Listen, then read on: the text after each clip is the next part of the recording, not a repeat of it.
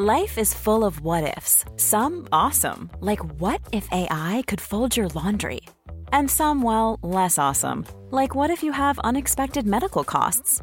United Healthcare can help get you covered with Health Protector Guard fixed indemnity insurance plans. They supplement your primary plan to help you manage out of pocket costs. No deductibles, no enrollment periods, and especially no more what ifs. Visit uh1.com to find the Health Protector Guard plan for you.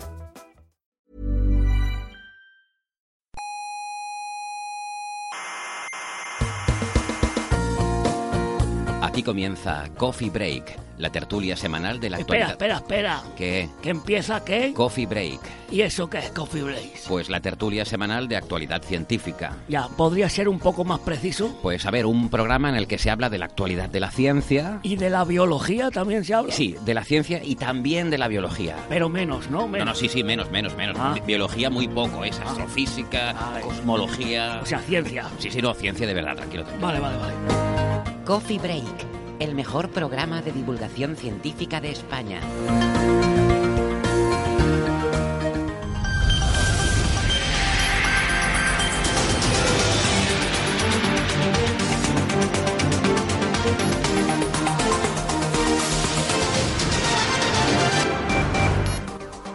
Científicos de la Universidad Holandesa de Wageningen han logrado cultivar vegetales en el suelo de Marte. Rábanos, guisantes y hasta tomates. Las espinacas no lo han conseguido. Más adelante probarán con papas. Parecen no ser tóxicas en un primer estudio. Más adelante probarán su sabor a ver si realmente es de otro mundo.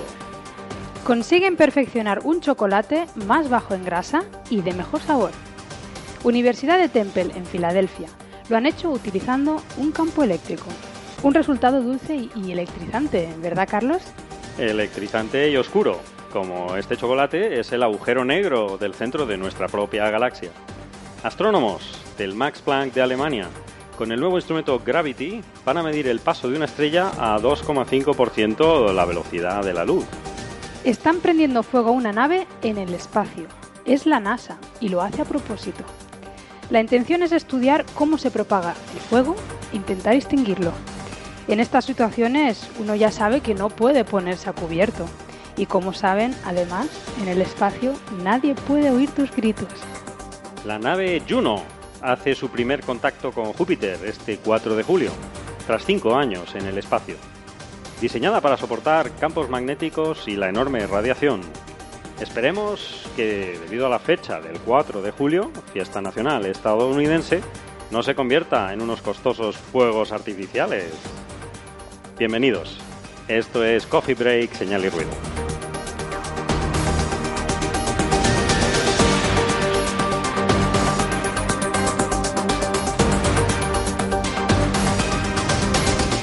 Por supuesto, bienvenidos.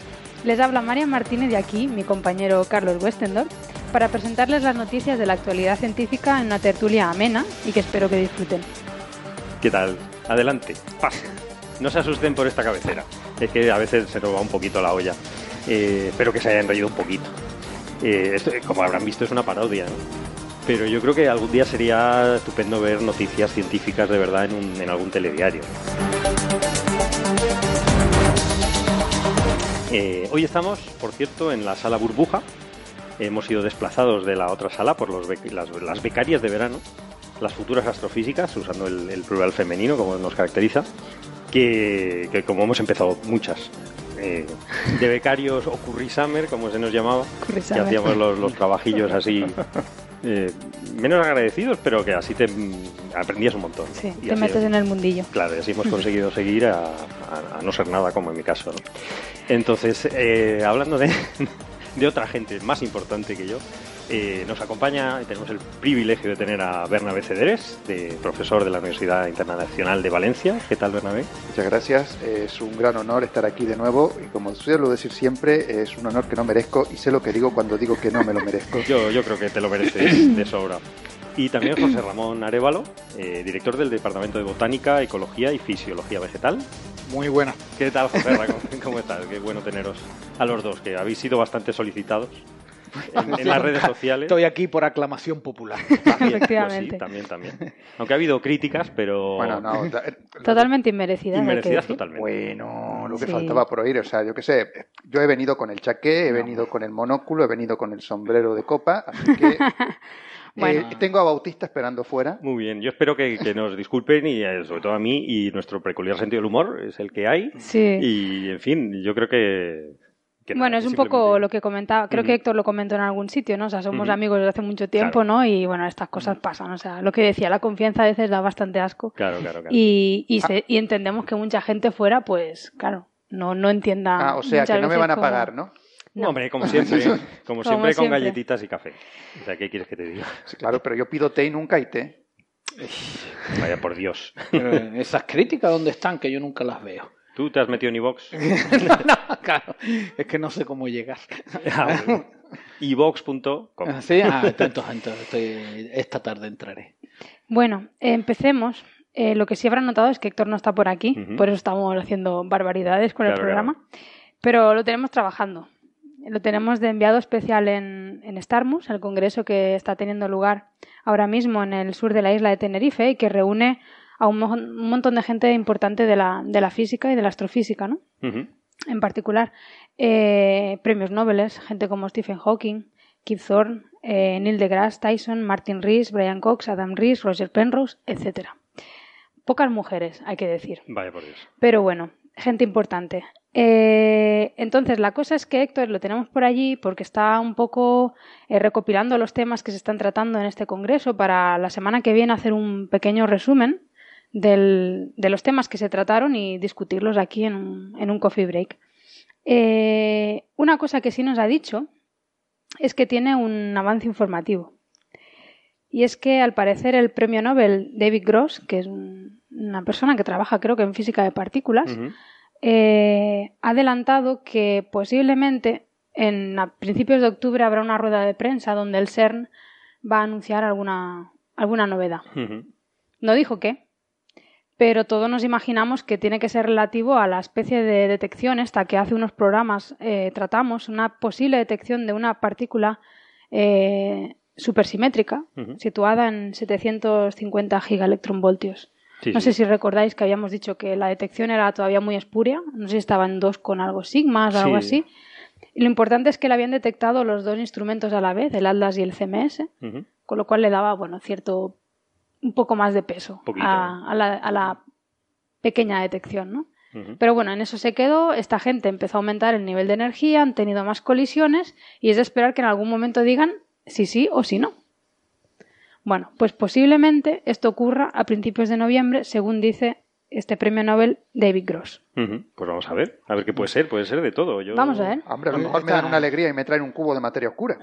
Esta, esta forma de actuar es típica de la astrofísica, en vez de cuando hacen algún tipo de descubrimiento, anunciarlo, sino que lo anuncian con dos o tres meses de antelación, Sí. porque ocurrió con las ondas gravitacionales. También. Es como un intento de mantener presencia mediática cuando Supongo que saben sí que el es- descubrimiento no va a dar tanta chicha. Supongo que más ahora en verano, que la gente está un poco más despistada, ¿no? Me parece, que... una, me parece una estrategia de marketing. Yo creo que los mindfulness que está detrás de esas campañas deberían de buscarles unos sustitutos. Porque ¿no? da una sensación a los profesionales de la comunicación de que tienen unas ideas vacías de contenido y que la campaña juega todo. Es como cuando este hombre que nadaba eh, eh, grandes distancias siempre se metía dos o tres veces en el agua durante dos o tres días y decía que estaba muy fría. Y era mentira, estaba siempre igual. de esa manera metía, me, me mantenía la presión mediática. Pero me ha parecido peculiar porque es la tercera vez que la veo ya en la que se anuncian con Sí. tres meses de antelación Hombre, que te- vamos a hacer algún comunicado. Te garantizas el huequito, ¿no? Te, que te garantizas que en No agosto sé, va a estar la gente pendiente. Creo que los mindfulness deberían eh, pendientes a, este- en estas campañas. Ah, bueno, debería ser- formas- haber una reflexión al respecto. Sí, de todas formas, también hay que decir que hemos bueno, leído otras cosas y, y- y nos hemos encontrado con cosas extrañas como que un día antes de que esta persona dijera esto, la jefa del CERN había dicho justo lo contrario, y era que habían habido rumores de que esto iba a salir en agosto, pero que en realidad ellos simplemente estaban todavía trabajando con los datos y que de momento no iba a haber ningún anuncio oficial. O sea que, bueno, es lo típico que lanzan un rumor y cosas contradictorias como precisamente eso, para mantener la atención de, de la gente, ¿no? Es que no es Bueno, fácil. Es, eh. es reconocer que esta gente no son astrofísicos, son físicos de partículas, ¿eh? Cuidado, que es distinto. Los astrofísicos somos un poquito más... se- Bueno, Uy. bueno No, no, no. eh, ¿qué he dicho? Para, para el que no entienda el humor de Bernabé, este es un buen ejemplo. No, eh, no, pero yo es que no lo he visto en ninguna otra rama del saber. O sea, a lo mejor. Me voy a sé. empezar a utilizarlo. Eh, dentro de tres meses diré que he hecho un descubrimiento en ecología. Y De todas formas, nadie me hará caso, ni No, nadie no, me no. esperará. A ver, ¿tú y, no tú- podré mantener la presión mediática. ¿Y tú crees que nosotros nos hacen caso? No sé, bueno, Ah, yo también creo que no funciona, pero bueno, es una estrategia comercial. Hombre. Yo solamente digo que los publicistas hay que cambiarlos. Bueno, la NASA lo hace cada dos por tres cuando tiene cualquier tontería sobre Marte.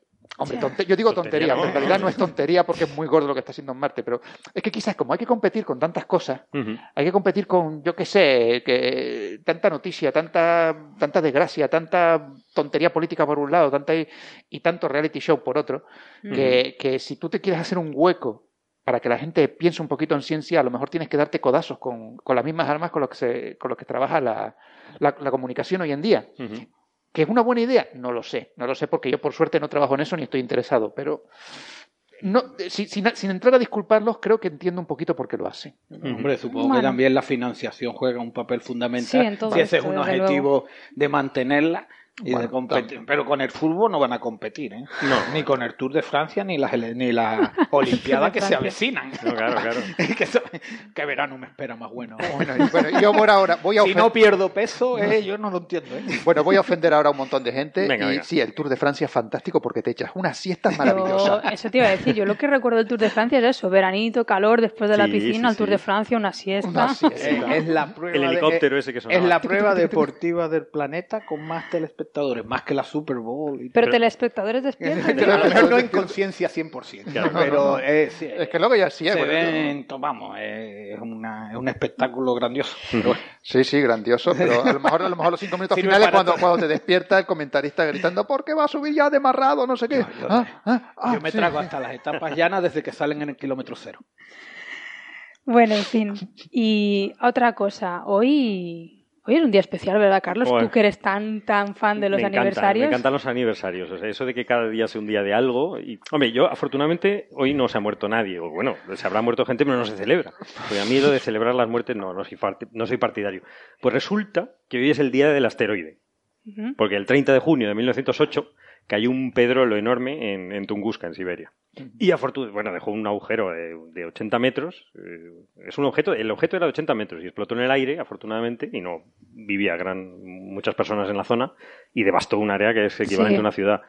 Eh, afortunadamente no murió nadie, con lo cual no estamos celebrando ningún desastre. Estamos celebrando que estamos vivos, Bueno, porque hubiese bien. caído en nuestro pueblo si hubiésemos nacido y entonces no tenía tanta gracia. Pero yo sí es celebrar que estamos vivos, estoy encantado. Pues está bien, el día del asteroide. O sea, que todos no los asteroides estallen en el espacio o en la atmósfera. Bueno, un comentario también a esto y es que a pesar de lo que diga Hollywood, los asteroides no suelen caer en las ciudades. Ya, Ya, la posibilidad Más que nada porque las posibilidades son ¿Dónde suelen caer? En el mar. En el agua. en el mar o en Rusia. en el mar, en el mar o en Rusia. O en A no, ser, a no ser que tengan, un- si tienen un patrón aleatorio, en el mar. O, o en Rusia, que, que va a caer. lo Sí, tienes. Sí, sí. ahí, ¿no? El último, bueno, yo creo que el último fue en Siberia también, ¿no? sí, vamos a ver, es lo que eso tiene. ya no es aleatorio. Es que Es Rusia- como al que le toca cinco veces la lotería. Empieza uno a sospechar. Sí, Bueno, todos no, caen en- no llamemos al, al destino y No, Sí, no, sí, sí, mejor sí. no. ¿Cómo Y- se, pero la celebración que hay que regalarse el día del asteroide. una piedra. bueno, por lo menos sale barato. Pequeños trocitos de picón. En cuando salgas Canarias. fuera te doy una piedra así toda la cara. En fin. Pues bueno, vamos a empezar con los temas de hoy. Eh, bueno, les recordamos que para contactarnos eh, estamos en, en iBox, en iBox, en iTunes, en iTunes, eh, también estamos en la radio. Tenemos toda la información en la web señalirruido.com, con ñ y no pasa nada y no explota nada. También pueden Eh, tocar la campanilla que acude mi mayordomo. Ah, vale, el Bernabé, el, el maestro Bernabé, porque está en modo, en modo señorial hoy. Eh, yo quiero agradecer personalmente a, a todos nuestros seguidores ya de iVox, que, bueno, a Tío Vitolán, a Lenzi, a Mirta SPP, a Alex Bolea, Dan- Dani San, Rusty Juan 64, Paco, Pedro, Landor, a todos los anónimos, eh, son maravillosos y eh, nos hacen muy felices todo lo que nos dicen y que eh, fantástico. Muchísimas gracias y a todos los demás también, por supuesto, son demasiados para citarlos, ¿no? Pues nada, yo. ¿Y si empezamos por alguna cosa ligerita? Venga, venga. Tengo aquí una noticia eh, que es, bueno, una curiosidad, ¿vale? Eh, han intentado hacer, bueno, han hecho un chocolate que en principio es más bajo en grasa. Lo cual, bueno, está bien, Está porque así no te engordas y te puedes, Te puedes forrar. te puedes hinchar a chocolate sin engordar demasiado, ¿vale? Eh, ¿Cómo lo han hecho? Es especialmente curioso. Y es que al parecer cuando las, fábricas de chocolate, para hacer las chocolatinas, eh, mm, todo el chocolate viaja derretido, ¿no? Por toda la fábrica. Eh, cuando intentan quitarle grasa al chocolate, eh, lo que pasa es que el chocolate se vuelve más denso y entonces cuesta mucho pasar por todos los tubitos de la fábrica, obstruye ciertas partes y demás. Entonces eso un poco limita la cantidad de grasa que puede haber en el chocolate y típicamente se suele quedar en un, entre un 40 y un 60% de grasa, eh, de contenido en grasa en el chocolate. Entonces, para intentar solucionar este problema, rebajar la grasa y aún así mantener un- una viscosidad bastante baja para que el chocolate fluya perfectamente por todas las tuberías, eh, lo que han hecho ha sido aplicar, aplicar un campo eléctrico al chocolate. Eh, y de esta manera lo hacen más fluido, por tanto pueden ir quitando más grasa y con el campo eléctrico lo van fluidificando. Eh, esto es curioso porque yo la verdad que me quedé bastante chocada cuando leí la noticia porque no me imaginaba cómo se podía hacer esto con un campo eléctrico, ¿no? Y seguí leyendo y al, pa- al parecer es que sí, que hay unos fluidos que se llaman, tienen un nombre curioso, es electroreólicos. Sí. Bueno, Ostras. Sí, que son fluidos que no, no es que sean conductores de la electricidad, sino que reaccionan ante un campo eléctrico, ¿no? Y típicamente reaccionan muy rápido, es decir, tú les aplicas un campo eléctrico y cambian sus propiedades de manera drástica. En el caso que son más o menos líquidos, les aplicas un campo eléctrico, se ponen muy densos o incluso sólidos, o en este caso el chocolate ha hecho el efecto contrario. Y de hecho es curioso que busqué, navegué un poco por la red y eso y encontré que ya en el 96, en el año 1996, había un anuncio, un anuncio, perdón, una noticia en el New York Times de un agente en la Universidad de Michigan que había cogido otra barra de chocolate y le había aplicado un campo eléctrico, o sea, estaba derretida, le había aplicado un campo eléctrico y la habían conseguido hacer más densa. O sea, justo lo contrario. Justo lo contrario. Eh, y bueno, ahí empezó un poco la investigación de, de estos fluidos electroreólicos. Ujú. Lo, curio- lo gracioso de, este, de esta noticia es que la persona que investigaba esto dice que, bueno, seguir en esta investigación es difícil porque no le dan mucho dinero. Es difícil justificar un proyecto de este tipo, de este tipo. Dice, pero bueno, la ventaja que tiene es que me puedo comer mis propios experimentos. Claro. Le pagan en chocolatinas también.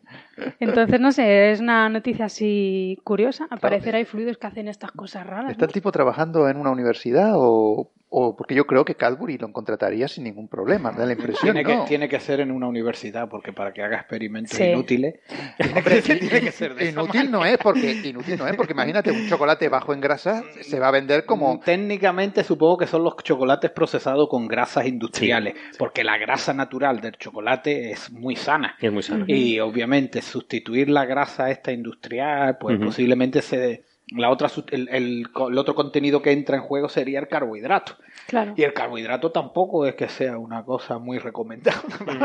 Bueno, supongo que ha llegado ahí a muchas contradicciones. Sí, en de el- hecho, estos son chocolates tipo Mars o cosas Sí, así, ya ¿no? O sea, bueno, que tienen de todos menos chocolate. Efectivamente, o Eh, sea, ahí hay chocolates con leche. y- Mm. Es que, es que el problema, el chocolate puro, que tiene grasa de cacao, es Ujú. carísimo. Entonces Claro. lo, que, lo que hacen es diluirlo, diluirlo con grasas, no, no de cacao. Y entonces lo- las barritas estas Ya, típicas, claro, claro. han probado con las de Mars, con las de Hershey, las Es típicas. carísimo y malísimo. Y malísimo, eso te iba a bueno, decir. al que le guste. Supongo que habrá gente que le guste. Claro, el- claro, a mí- eh, al 90% de No. cacao es bastante amargo. Yo prefiero, yo hasta el 80 me gusta. Pero, hay, yo- pero hay que sí, yo no es por el amargor, yo he probado 80, 85, 90 y no es por el amargor porque a mí no me desagrada, sino que no le encuentro sabor. Ujú. O sea, yo la, la diferencia del, del 70 al 90 para mí es el sabor. No sé por qué, o sea, no sé qué es lo que cambia, pero el- al Ujú. 70% sigue teniendo su amargorcito, Sí, pero es sabroso. no 70, estoy pero al estupendo. 80 para mí es como una cosa que no sé, no, no sé qué es. bueno pero no... y también hay que tener en cuenta que el chocolate es eh, tóxico Pero ¿cuánta cantidad? eso. Comiéndotelo del árbol. la papa también es. La papa era tóxica. tóxica. Pero bueno. Bien, bien. Pero la, papa se, la papa se puede cultivar en Marte y el chocolate no. No, pero ¿cómo llegaron al descubrimiento del procesado del cacao? No, hay que cogerlo porque hay que tratarlo Sí, con sosa y Sí, sí, para sí. que aquello coja posibilidades. Bueno, Sí, yo nunca he puede ser. entendido cómo Al- hemos cogido todo con todo y lo hemos procesado para ver si se podía comer. Aquí, Sí, hay, eso. aquí hay intervención divina detrás. Ostras, lo que ha dicho. Ya está, otro, ya, Ya empezamos, ya, ya ya tenemos la cruz en... Vamos, vamos, vamos, ya empezamos. Porque Sí, si a pelo no se puede llegar a la- al chocolate. No, no, pero hombre, tú sabes la cantidad de generaciones que ha habido por Bueno, yo medio. sé que Ha la habido intervención divina les molesta, pero diré entonces diseño inteligente. Ah. que tiene más aceptación. No, yo creo que es una simulación todos. Realmente somos toda una simulación, así que... Bueno, yo le, le recomiendo a nuestros oyentes que aprovechen ahora que no está Héctor, porque la próxima semana nos va a, a- a cortar la cabeza a todos. No vamos a volver nunca más. Bueno, aparte de eso, porque nos va a cortar la cabeza y va a contar Starmus, es decir, que, que estamos interesados claro. en a ver en qué cositas va a contar. ¿no? Bueno, pues de una anécdota a otra, que es casi más graciosa que la del chocolate, Ay, Dios mío. y es que, como he dicho ya en, Sí, sí, en los la, previos, en la cabecera. en la cabecera, NASA está prendiendo fuego a una nave espacial. Así, está tal cual. está bien. Sí, sí, sí, sí. Mola. Eh, no sé, ¿alguien ha mirado alguna cosita sobre esto? Yo he mirado un poquillo, me, me- me ha gustado mucho porque es que mola, mola un montón. Sobre todo yo no sabía que, o sea, aquí reconozco mi ignorancia total, no sabía que las llamas en gravedad cero o a microgravedad eh, eran esféricas Ya, yo Sí. tampoco. y, eran- y azules totalmente. Y estuve mirando por qué eran azules y es porque resulta que eh, tienen ese color eh, amarillito debido a la convección. La convección hace que no la combustión no sea total y genera una gran cantidad de, de hollín y por eso tienen esa forma eh, primero alargada hacia arriba. Sí, ¿no? La convección de, de los solares de eso saben un montón. Yo la verdad, uff, tocar madera. La forma alargada y luego amarillita porque la combustión no es, no es total. Eh, hay hollín claro. por ahí que se va debido Sí. a, lo- a las corrientes y tal. Eh, pero claro, sin gravedad no tienes convección. eh, la llama es mucho más eficiente, no se genera hollín, no se genera muy poco y tiene la forma esa de, de una pequeña esferita azul muy bonita. Claro. Y claro, tú no sabes cómo se va a comportar una llama en microgravedad, porque claro, tú a la- las llamas normales en la Tierra, pues sí, suben hacia arriba y se van moviendo, como uno conoce. Pero ¿y en gravedad cero cómo hacen? Claro. ¿Se extienden? ¿No se extienden? Claro, no se mueven? No, claro, y ¿Siguen el- las corrientes de aire de, del- No, de lo- siguen el flujo de aire de la de ventilación. de ventilación? Claro, sí, pero... Claro, porque una cosa que hace la convección, que es básicamente como cuando hierve una olla, ¿no? O sea, básicamente el calor lo llevas de abajo arriba, Arriba, con lo cual te da una dirección privilegiada por donde escapar el calor, ¿vale? Para arriba. Eso es lo que ocurre que decías tú en aquí en la Tierra, ¿no? Con la convección. Pero si no, necesitas, o sea, es cuando- si tienes una corriente de aire, pues la llama se va a ir para allá. ¿Sabes? Esa es la dirección que, que le, que le da, ¿no? Y, y ese es el problema, en, entiendo, en las estaciones espaciales, que ¿dónde pones el detector de fuego? No lo puedes poner en el techo En el como en la no. Tierra. Entonces, no, hay, no hay techo. No tiene sentido. bueno, sí, pero aparte, o sea, si no sabes para dónde va a ir el fuego, eh, No, no, es, es difícil incluso pre- prevenir los fuegos, ¿no? O sea, Sí, entiendo además- que es todo esto, ¿no? No, y además El- las atmosferas de las naves a veces son ricas en, en oxígeno, más ricas Sí. que la atmósfera terrestre. Y para prevenir efectos de, de la- de estar en ingravidez y tanto tiempo en el espacio.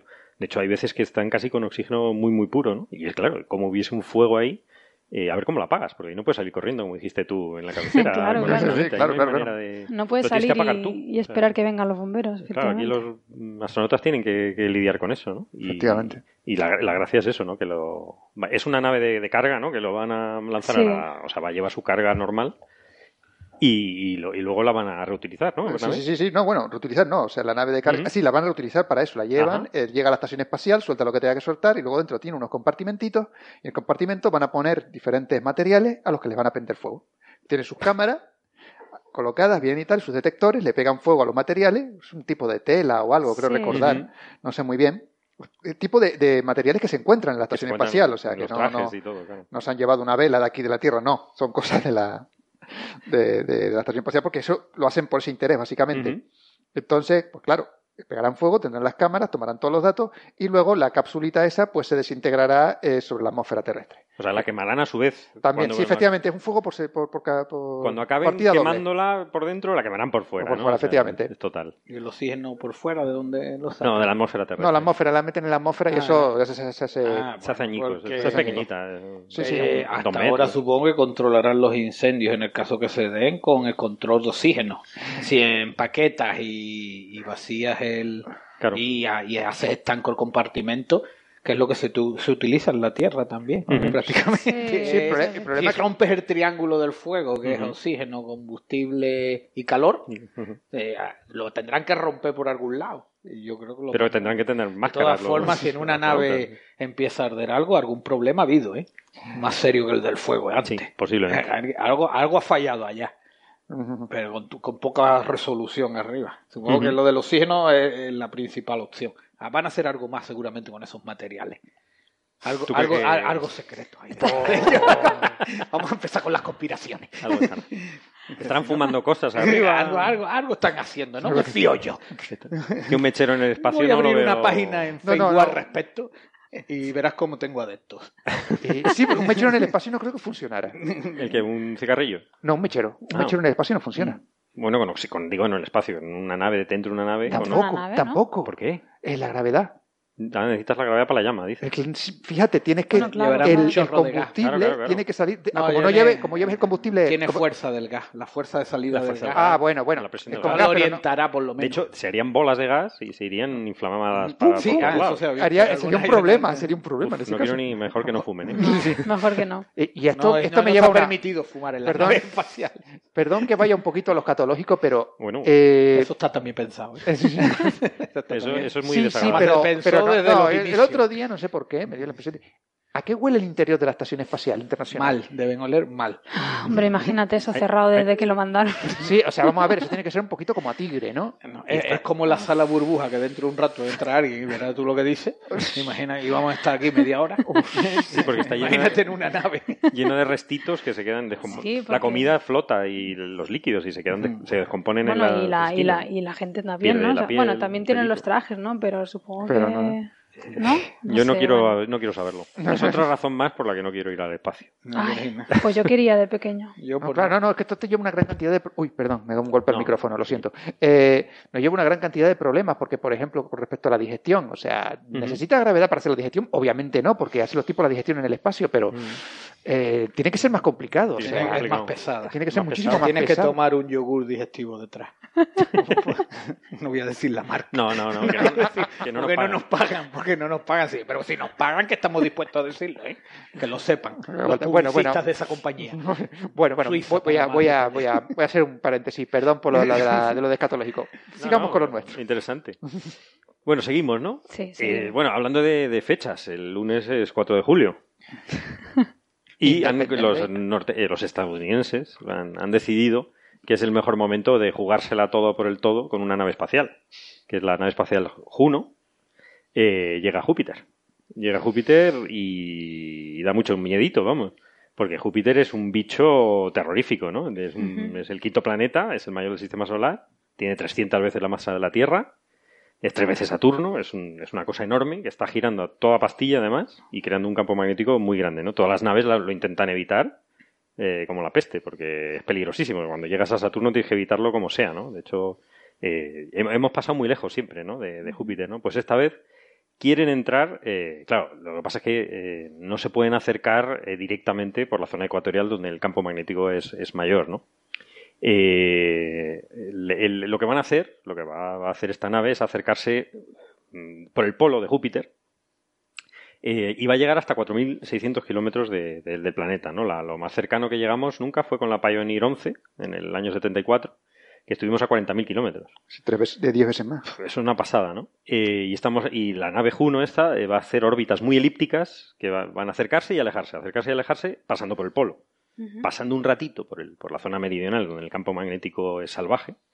Eh, no solamente el campo magnético, sino la radiación que genera ese campo magnético recombinándose y todo el planeta girando, hace que cualquier partícula de polvo mm, el- el- del viento solar lo coja y lo lance a velocidades casi relativistas. Es decir, hace proyectiles eh, salvajes con que puede destruir cualquier circuito que, No que- sabía yo eso de Júpiter. es muy, yo tampoco, muy salvaje. Y lo que no sabe nadie es de lo que está hecho.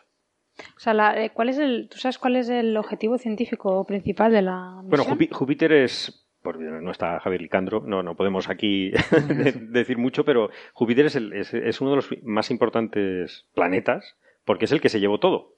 Es el que se llevó casi toda la, la masa de todo el hidrógeno de, inicial y no sabemos, no sabemos cuánto se llevó ¿Y qué es lo que contiene? ¿Cuánta agua contiene, por ejemplo? Eh, tiene que tener agua en esa, en esa atmósfera. Algo se, se sabe, pero en el interior, hacia adentro, ¿cómo, ¿cómo está hecho? No sabemos si tiene un cómo se creó originariamente, si tiene un núcleo sólido o si tiene un núcleo eh, gaseoso completamente hasta, hasta el final. Eh, es muy importante para ver cómo se forman los sistemas solares. Eh, Júpiter es, es eh, afortunadamente de ese tamaño, es casi una estrella. Es, eh, hombre, tendría que haber sido muchísimo, más- 80 veces más grande para eh, haber colapsado, que su propia Sí. gravedad hubiese colapsado y se hubiese prendido y hubiésemos tenido dos- un sistema binario, dos estrellas. ¿no? Y no hubiéramos existido seguramente. Y posiblemente no hubiéramos existido, pero gracias a Júpiter existimos. Porque Júpiter se ha tragado, como Schumacher-Levy, mil cometas y asteroides que han pasado eh, hacia. ha evitado que pasen muchísimos asteroides y cometas hacia el interior que podían haber colisionado con nosotros. O sea que también es una salvaguarda de, que posiblemente eh, estamos aquí por, por gracias a eso, ¿no? Y luego el interior es un misterio total. Eh, por lo visto, a la presión que hay en su interior, el hidrógeno eh, consigue estar en un estado eh, nuevo que no conocemos en la Tierra, que se, que se predijo, que es el hidrógeno oscuro. Ay. Uy, Dios, ya estamos con la palabrita. Ya estamos con la palabrita. Y no, no se sabe si, si realmente existe y a qué altura existe. Es, es un hidrógeno donde están los protones tan, tan, tan cerca que, que ya empieza a conducir. El hidrógeno no, no es metálico, pero en este estado alotrópico, de tercer estado del hidrógeno, puede crear, eh, conducir y es posiblemente que origine el campo magnético intenso. Con lo cual es, es bastante, eh, es bastante curioso. interesante. ¿no? Vamos, Tiene- que, sí, sí, la- que, que- que la nave esta tiene mucho sentido que esté allí investigando porque hay un montón de cosas que se desconocen y, y siempre es muy chulo mandar una nave a Júpiter, lo digo yo. Es muy chulo. Sí, sí, no, es muy chulo. Lo que y sobre todo es muy chulo. Y que- muy difícil. Y muy difícil y, y sobre todo que tienes que blindarla. O sea, el- el- el- la nave es una salvajada. Es un tanque. Está, eh, tiene un, el cerebro de la nave, todos los circuitos están dentro de una caja de titanio. ¿no? Una caja O fuerte. sea, que es una nave que supongo que será, tendrá detectores de cosas, pero Sí. no tendrá, no tiene para hacer fotos. Sí, tiene, tiene cámaras. Tiene. Tiene, Es que no Juno lo- Cam. Tiene cámara. Tiene Juno Cam y de hecho en la los, los norteamericanos, estadounidenses, perdón, son, son alucinantes con su divulgación y permiten por internet que tú le digas qué es lo que tiene que hacer fotos. O sea, que la gente diga en la Ajá. Juno Cam a qué parte hacer una foto. Bueno, eso es una virguería. Y, y, y de- y justo después del 4 de julio va a empezar a eh, tomar fotos. Bueno, justamente no, ¿no? Va, va a hacer varias pasadas Ujú. si no se desintegra, ¿no? Porque tiene que pasar este. aguantar una radiación que es, que es, una, es una salvajada. Y por eso está, está, está acorazada, ¿no? Está todo dentro de, un- de una caja de titanio de un centímetro de grosor, de, que pesa 172 kilos, solo la- los circuitos. ¿no? Lo que pasa es que lo, lo que está afuera no, no puede estar blindado, ¿no?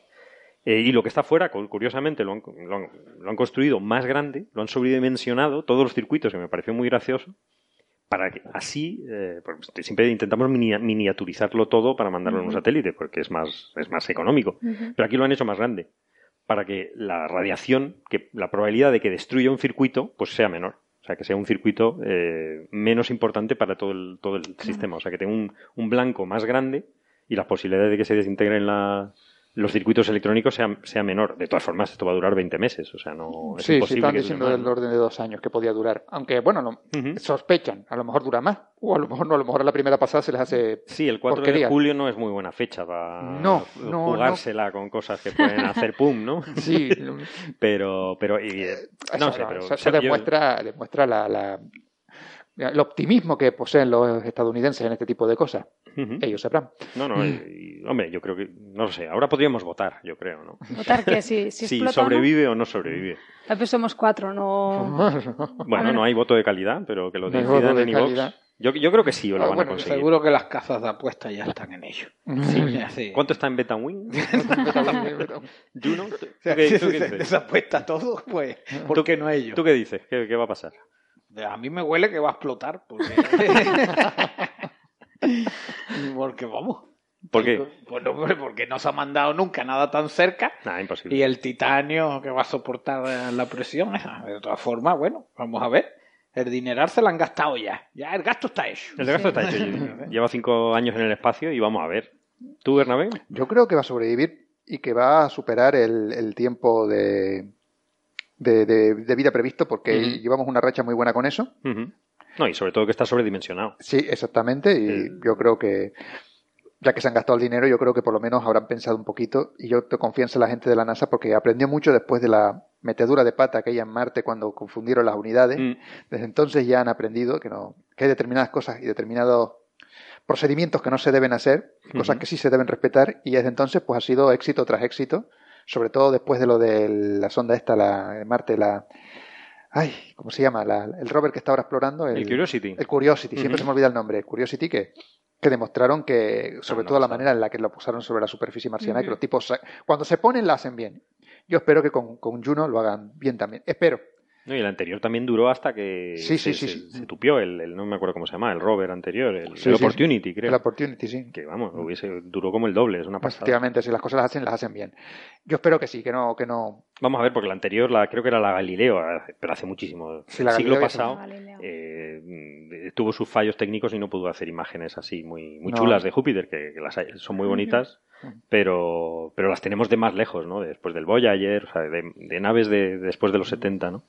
Y esto va a ser una pasada, porque la- además las Bueno, ya imágenes- es la primera pica para ir a, a Europa. Eso, eso, eso es interesante, eso quería decir, porque Europa sí que está en el cinturón de, de- de más intensidad de campo magnético. O sea, sí que realmente queremos llevar, mandar algo para ver si hay vida en, en- en Europa, porque es una de, los, de las posibles lunas, ¿no? Donde, donde puede haber vida. Tenemos que saber evitar este tipo de, de radiación. Ya.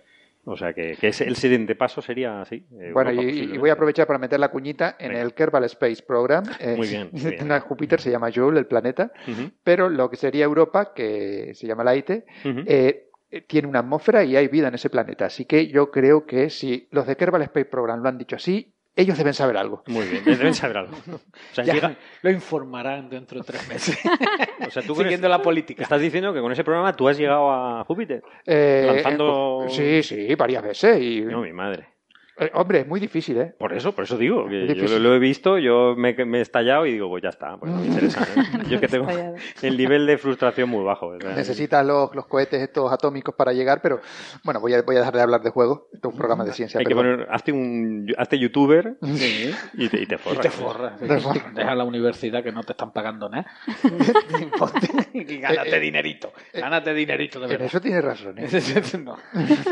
Y a mí lo que me hizo gracia es que la nave lleva unas figuritas de Lego, Ah, sí, ¿En ¿verdad? serio? sí, de, de Galileo, Ajá. Galileo Galilei, que se le descubrió los grandes satélites de, de Júpiter, el, una, una figurita del dios eh, Júpiter y de su mujer Juno, que por eso se llama así la nave, por Ah. supuesto. Están hechas de aluminio. Sí, sí, Por- porque de para que- plástico... porque el plástico ese, aunque aquí en la Tierra dura eternamente, allí no iba a durar nada. Entonces, pero tiene, tiene bastante gracia, siempre hacen esas cositas, ¿no?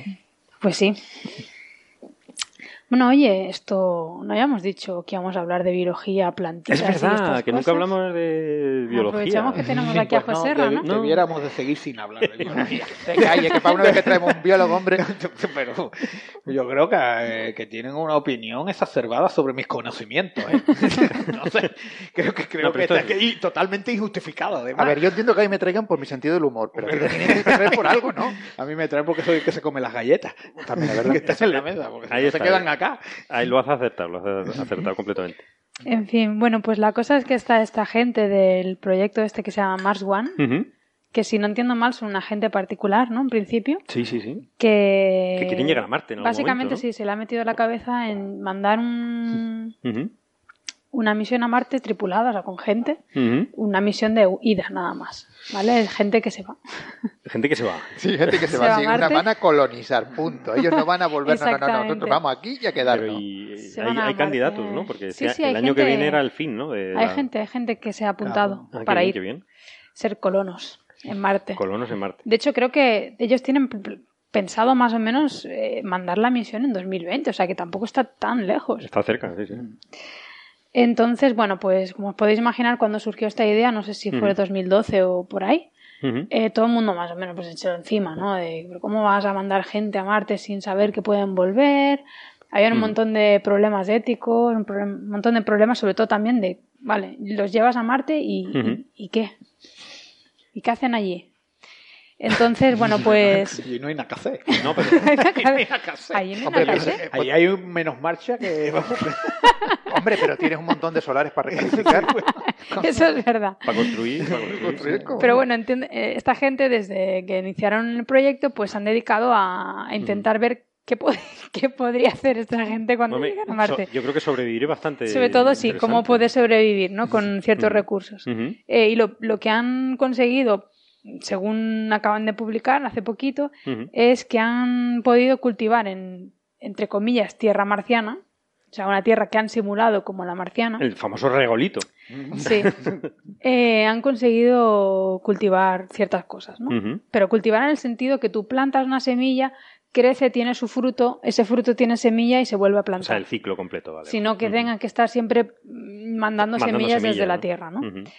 Eh, lo han conseguido, si no lo recuerdo mal, con centeno, rábanos, berros de jardín, guisantes, no sé si tomates y no sé si patatas. Eso ya no lo tengo papas muy no, todavía no- creo que lo Patatas iban. no. No. estaban con el, con el Instituto de la Papa Andina, con- en Perú, en Ah, Lima. es verdad. y iban a, pero iban a traer eh, tierra tierra peruana, que no es, Sí. es que no es lo mismo, o sea, es decir, porque es que tampoco hay problema de llevar un poquito de tierra. No. O sea, tampoco hay que ponerse radical. Esto, No, esto es, es, verdad. por la película. No, lo que pasa es que entiendo que la, la tierra de aquí, pues en pasados unos años ya no, no tendrá nutrientes, ¿no? Entonces Sí, tendrás sí, que aprovecharla de allí de alguna manera. Hay que intentarlo, Eh, vamos. Ellos dicen que lo han conseguido, que han conseguido hacer este ciclo de cultivo. Tiene un problema y es, bueno, yo le veo varios problemas, pero bueno, el problema que ellos dicen es que, bueno, claro, la- las plantas absorben todos los minerales que hay en la tierra. Y yo esto no lo sabía, pero al parecer en la tierra marciana hay hasta arsénico, Sí, sí, sí. hay hay un montón de cobre, pesados. hierro, Ujú. etcétera. Y sobre todo hierro. Exacto. Porque por eso es rojo. Y, y claro, eso pues para el consumo humano no es demasiado recomendable. Ellos dicen que aún así los niveles de estos eh, elementos en las plantas son dentro de lo que el ser humano tolera, lo cual no sé. Eh, de todas formas, yo le veo un problema a esto. O sea, vale, yo no sé si es verdad que lo han conseguido o no.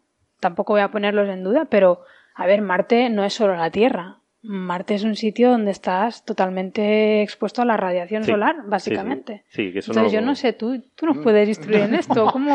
Yo, yo veo que eh, si tienen verdaderamente la composición del suelo, Sí. Ujú.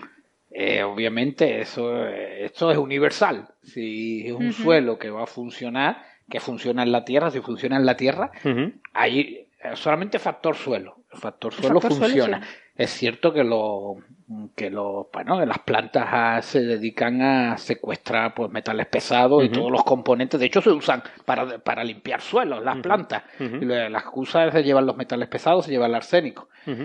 Dicen que los niveles son tolerables. Posiblemente eso también sea cierto. El- yo no estoy familiarizado con el periodo estacional en Marte. ¿Cuál es, ¿Cuánto duran las Claro, las estaciones en Marte? ¿Cuál es la intensidad? Pero Porque supongo que será menos al estar un poquillo más lejos. Tendremos unas estaciones más cortas. Si tenemos unas estaciones más cortas, creo que depende de la inclinación de, dónde del se vaya a cultivar. Ciertamente, incluso en la Tierra. Si queremos mantener la producción de un terreno agrícola, Ujú. per se, tiene que ser suplementado. Sí. O sea, no, no llegamos a un sitio, empezamos a plantar en cuestión de varios, varias eh, cosechas, aquello está agotado. Claro, No claro. es- o sea que, eh, sea como sea, hay que sorribar, una palabra que a lo mejor no conocen nuestros oyentes, que es pues suplementar con suelo más rico en nutrientes, que eso se hace en Canarias de forma muy habitual. Hay que proteger de la evaporación, también se hace en Canarias con picón, con roca volcánica, y sobre todo hay que seguir manteniendo el input de nutrientes, eh, Claro. sobre todo los básicos que son los que se retiran en la cosecha, que es nitrógeno, potasio y magnesio, ¿no? Bueno, no, mi- nitrógeno es sodio y, magnesio, y potasio. Eso es habitual y fósforo posiblemente también habrá que suplementar. O sea, que sea como sea, si aquí eh, tenemos que hacerlo donde, de donde son verdaderamente lo- las plantas originales, allí habrá que hacerlo también. O sea, que no es, eh, o sea, que el input continuo, de a no ser que se No, pero- fabriquen allí...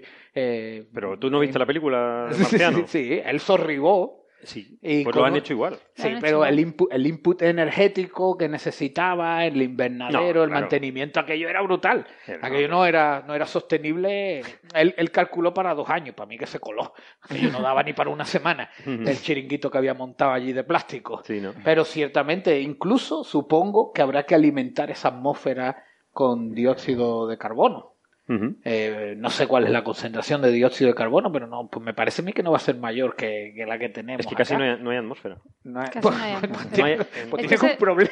es que eso- Si no hay atmósfera, Claro. tienen un problema. Claro, es que yo el, el mayor problema que le veo a todo esto es que, vale, tú puedes jugar con el suelo, pero luego Y te lo llevas a. Marte Han y eso, no, tienes, no factor. tienes atmósfera, te llega un montón de partículas cargadas del sol, casi tienes menos luminosidad, las estaciones deben de ser muy, o sea, muy distintas de Estaba mirando que son. Sí, es que la son- inclinación de la Tierra son de cuatro, Marte es sí, parecida. son parecidas. Pero la lo que pasa que un efecto en la De radiación. la intensidad. Sí, pero no hay atmósfera. No hay Ni atmósfera, campo con lo cual magnético. La No hay radiación es atmósfera, brutal. sí, es brutal. O sea, la- yo, perdón, pero la radiación es salvaje. Eso, Es protegerse salvaje, de la radiación para mí es complejísimo. Hay que Sí. meterse bajo tierra, Sí, hay que con lo cual ya tienes un problema gordísimo.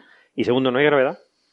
Claro, Casi. Bueno. O sea, sí. mucha sí, menor. Entonces, el menor. crecimiento de las plantas sí. en, en gravidez, ya hemos, volvemos, volvemos otra vez a las naves espaciales, es muy complejo. No, no han Sí, hecho o sea, más el que suelo crecer es lechuga. uno de los factores y probablemente el menos el menos limitante, El menos yo creo, en. Marte. Yo creo que han ido al fácil. Dice, vamos Han a resolver el fácil, fácil. sí. De todas formas, relacionado con ello, Ujú. sí es cierto que creo que hay un interés, yo no sé por qué, pero hay un interés en la colonización de, de Marte, porque había un chico haciendo su proyecto fin de máster en Reino Unido, que había hecho arquitectura acá, y estaba estudiando en Reino Unido materiales de, máster, de Marte para hacer construcciones. Ujú. ¿Qué, qué tipo de materiales, tipo los que había Sí. en Marte, servirían para hacer Y para, casas, y viviendas, para protegerse, proteger claro, y todo esto. Y claro. parecía que había, bueno, que había encontrado algunos elementos que eran bastante útiles, Es que se podían trabajar bien. Y era, bueno, lo curioso es que también, ¿no? Que era de aquí, de, era un chico de Gran Canaria, Ah, bueno. que había hecho su carrera de arquitectura y estaba haciendo el máster Reino Unido. Ujú. O sea que eh, pare- parece que hay un- una especie de interés por Marte. Supongo que porque lo tenemos ahí más a mano. y podemos llegar en cuestión de dos años, ¿no? Pero, pero la, sí, sí que las limitaciones son evidentes. Hoy en día na- nadie asume que se puede colonizar Marte sin un input continuado y mantener un puente aéreo Tierra-Marte no debe ser barato. No, si, si queremos encontrar vida debajo de la superficie, o sea, ya hemos visto que había agua, que sigue habiendo agua. La única, a mejor hubo vida en algún momento, hubo, hubo una época glacial ante- anteriormente, antes de que perdiese toda la atmósfera. Pero si queremos en- seguir buscando, no podemos mandar más robots. O sea, que hay ir que ir allí gente. tiene y- que ir alguien. Y hacer prospecciones. Lo que pasa es que hay que ir a sitios muy, muy desagradables, o sea, muy, complicados para la vida, ¿no? De todas maneras, yo quiero hacer un comentario sobre el proyecto Mars One. Ya lo he hecho en alguna ocasión. Bien, bien. Esto me parece, a mí desde mi punto de vista, un timo. Es mi opinión personal. Vale. Primero, porque Mars One pretende financiarse haciendo un reality show, básicamente. Ay, Dios. Eh, mandar a la gente a Marte y hacer con la televisión y hacer un reality show con eso. O sea, eso, primero, no es ortodoxo. Usemos esa expresión. Como Luego como ha, recibido críticas muy, muy gordas acerca, sobre todo acerca de su presupuesto. Su presupuesto es ilusorio. Como que hay un ellos están eh, subestimando el presupuesto necesario para mandar a la gente a, a Marte como mínimo en un factor 10. Ujú. Como mínimo. Y luego, siguiente, eh, incluso la gente seleccionada para ir a Marte se queja de que eh, les piden que les den dinero para financiar eso. O sea, le están pidiendo dinero a ellos. Además de irse. Sí, además de irse. Claro, pero Además- ¿para, qué, para qué quieren el dinero si se van? Sí, ya, que sí, pero yo- todas tus pertenencias es como una aquí. secta. es Sí, bueno, eso todo- me acaba de recordar los davidianos, totalmente. Claro, así que, vamos. Y bueno, y en- el tipo este se queja de que la única. Eh, se supone que se los, los seleccionan entre los mejores y demás. Y él se queja que lo único que ha hecho es una entrevista de 10 minutos por Skype y para seleccionarlo a él. Uf, qué miedo. O sea, eso da. otro. Luego hay otros problemas con respecto al soporte vital, algo con los gases y tal, que dicen que la, la vida no se puede, so- el, tal y como está planteado el proyecto, no se pueden, no pueden garantizar la supervivencia de la gente que vaya más de 68 días en la superficie marciana. Por la radiación. Por, por un rollo que hacen con los gases, con rollo con, con el Pero hay, oxígeno, hay un límite de, de Sí, sí. radiación de los astronautas en el espacio. Me, me acuerdo de haberlo leído y era unos 60 días. Dice Pues a que- lo mejor es con eso. ya tienes toda la radiación que puedes Pues no sé, los tipos están, en se quejan de eso. O sea, y, y claro, yo he visto el vídeo, el, el vídeo que, de- que va unido a la noticia esta. Y sí, me parece algo muy interesante el experimento de ver si con esta tierra, y, y- y lo que dice aquí Joserra, que, que las plantas se, se- se chupan el- los metales pesados, Ujú. y esta gente asegura que no, que no hay ningún problema de, de metales pesados en, la- en las plantas que yo... Pues no sé, a mí me resulta altamente sospechoso. Yo sé que siempre soy muy negativo en este tipo de cosas y nunca positivo, pero eh, esto me huele a, a timo. Bueno, no sé si los de Mark One ahora se van a querellar contra mí después de esto, pero... No es una opinión. No, pero a ver, no, a ver, yo, yo no sé, uno puede discutir si el futuro de la humanidad pasa por colonizar. Marte, eso es una Sí, cosa. sí, eso es una cosa, por distinta. supuesto. Pero de hacerlo en el 2020, a mí también me parece que esto tiene que ser un timo. O sea, a ver, No es muy es No me parece precipitado. normal, o sea, no, son no, no cuatro no- años, No, hay o sea, manera de, de sobrevivir no en puede. superficies sin protegerte de la radiación. Es decir, y- igual nos tenemos que callar y ojalá, ¿sabes? Pero No, yo sí, creo sí, que sí, en no, cuatro no. años no podemos desarrollar todo eso para, para coger y mandar una gente a Marte y que tenga No. Sí, sí, pero- posibilidades de sobrevivir. pero que ya no fíjate- te digo 100%, pero al menos No, no, pero... las posibilidades aceptables. Pero fíjate la tontería, o sea, mandar, no mandar a una expedición a observar Marte, no, no, no, Ujú. las mandan a vivir allí y ya, punto, Sí, se sí, quedó, ahí te sin, queda, sin volver. sin volver, o sea, Como, lo- como Colón. Cuando se Sí, sí. fue- No, no, Colón- Colón volvía. Sí, pero a lo mejor no. sí, pero él sabía que no tenía sabía. naves para volver, este hombre, es que no hay naves, no, no están presupuestadas las naves para volver, tú los mandas allí y ala, búscate la vida. Pero que no estamos en el siglo XVI. o sea, Eh, por eso te digo, o sea, Yo de todas formas, con todas estas limitaciones técnicas, de todas formas, sí que niego la mayor, que es la primera de ellas, que no es una limitación técnica. El hecho de que se intente hacer una especie de crowdfunding o vender el proyecto a través de los medios de televisión O a través de una especie de show, de reality que todos hemos considerado aquí, o por lo menos he tenido la sensación de que todo el mundo ha considerado eso no es ético. Pero como dando la sensación que por lo visto esquilmar el bolsillo de los contribuyentes es mucho más ético para este tipo de experimentos como es mandar un platillo hasta Júpiter sin saber lo que va a pasar. Pero- pues, pues yo prefiero que la gente pague de su propio con gusto eh, eh, este chiringuito y si hace falta salir vestido de folclórica se sale porque lo que hay que coger es dinero y además un dinero No, que la gente te pero- pero ¿y si no la lo veo no lo veo no lo yo lo que veo eh, eh, poco ético es que se dilapiden miles y miles y miles de millones en una investigación con unos revenues que son muy limitados aunque no aunque cuando sale bien son muy importantes uy, lo que ha dicho, no, los, los revenues en, la investiga en determinados tipos de investigación. Por ejemplo, ese problema ético financiero no lo tenemos en ecología, porque como no- hacemos investigación con una cinta métrica, no, no tengo problemas éticos y morales. Oye, si te mandamos a ti con la cinta métrica, Sí, no, hago ahí unos apaños, hago- hago yo- me hago un huertito. es que yo- resolvemos No, no, muchos el, problemas. de el problema que yo veo es que imagínate que la gente a los seis, a los tres meses, pierde el interés en el reality show y deja de verlo y empieza y, ti- y ti- y dejan de recibir dinero. Imagínate. quiebran, quiebra Sí. el proyecto. Vale, y la gente que está en Marte que la dejamos morir. Claro. No, hombre, la gente que va a Marte se irá con un seguro, digo yo. ahí- Eso, eso, se, eso se puede No, no, mira, yo prefiero que esté el Estado detrás, que el Estado Ah, no te va a nada, dejar. esquilmarle el dinero a la gente. Hombre, pero ¿Qué por lo- somos con No, dinero pero- ajeno? pero es dinero mío, o sea, No, yo también ¿Cómo pago que pagando, también pago impuestos. Yo ahí que, y que, que no sirva de precedente, Sí. creo que estoy un poco de acuerdo con José o sea, Ay, Dios mío, lo que ha dicho. no, Que creo- coste en acta. Secretario, que coste en acta. Apuntado, apuntado. Yo qué sé, si tú te vas en una misión a Marte y tú aceptas que te pongan una cámara en la nave y te estén vigilando todo el rato y tú lo aceptas, oye, No, es tu problema. no, no, sí, yo personalmente no lo vería, el programa ese, o sea, no po- porque no me gusta, o sea, yo no le veo el punto a estar viendo Ujú. las penurias de esa gente, porque van a ser penurias. Sí. No va a ser un gran hermano en una nave, van a ser penurias. El morbo. Pues eso, Y yo- eso sí que va a traer público. Y yo no lo, yo no lo voy a ver. No, pues, nos tragamos tanto, o mujeres, sea, hombres y viceversa, que quien son lo casi quiera penurias ver, también. sí, que lo quiera ver, que lo pague. Yo en eso estoy de acuerdo con él. Que lo quiera ver, que lo pague. Y si ellos lo aceptan, No, a mí pues no, lo aceptan. A mí no me parece ético y además eh, lo que decías del dinero público, el problema es que necesitas dinero público para financiar cosas que si no, no se financiarían de ninguna otra forma. Hmm. Otra Pues cosa si es que no- ir a Marte sea de interés general o no. Que no vamos a discutir esto ahora mismo. Parece que porque Marte sí, ¿no? Yo qué sé. No hay sé. una especie de interés por Yo no, Marte, no voy a pero, entrar ahí. Pero, Pero lo del reality no es ético, como mínimo, como decía Bernabé. Es decir, eh, crear un espectáculo basado en el morbo, pero- que lo hagan aquí en la Tierra, pero, pero pero con un fin científico, mm, no sé. No, no que, lo yo veo, no, que vamos. no tiene fin científico ninguno, es poner a la gente allí a vivir en Marte. Que, que luego a, a posteriori podrá tener un fin científico, decir, a ver, fulanito murió a los 30 días debido a un exceso de radiación, Mm. menganito tal. Pues sí, un, un, un, un, Pero, un- un ya- interés forense. Y además hay, hay un planteamiento que es erróneo, aunque sea, aunque se lleve a cabo, es cuál es el premio. Ninguno, porque estás ya en Marte y Hay gente ahí te que, vas a quedar toda tu vida. Hay que gente que por salir en televisión hace lo que sea. Sí, pero en televisión. Y además yo soy muy respetuoso con las libertades individuales. Sé que aquí hay No, no, una ya. especie, pensamos que hay un gobierno que debe decidir lo que hacemos, en qué No, hay, gastamos el dinero, que no debemos de fumar. ¿Eh? No debemos de fumar porque lo ha dicho el señor gobierno. Entonces, yo soy muy respetuoso con ese tipo de aspectos Yo individuales. insisto que deberíamos mandar a José Ra.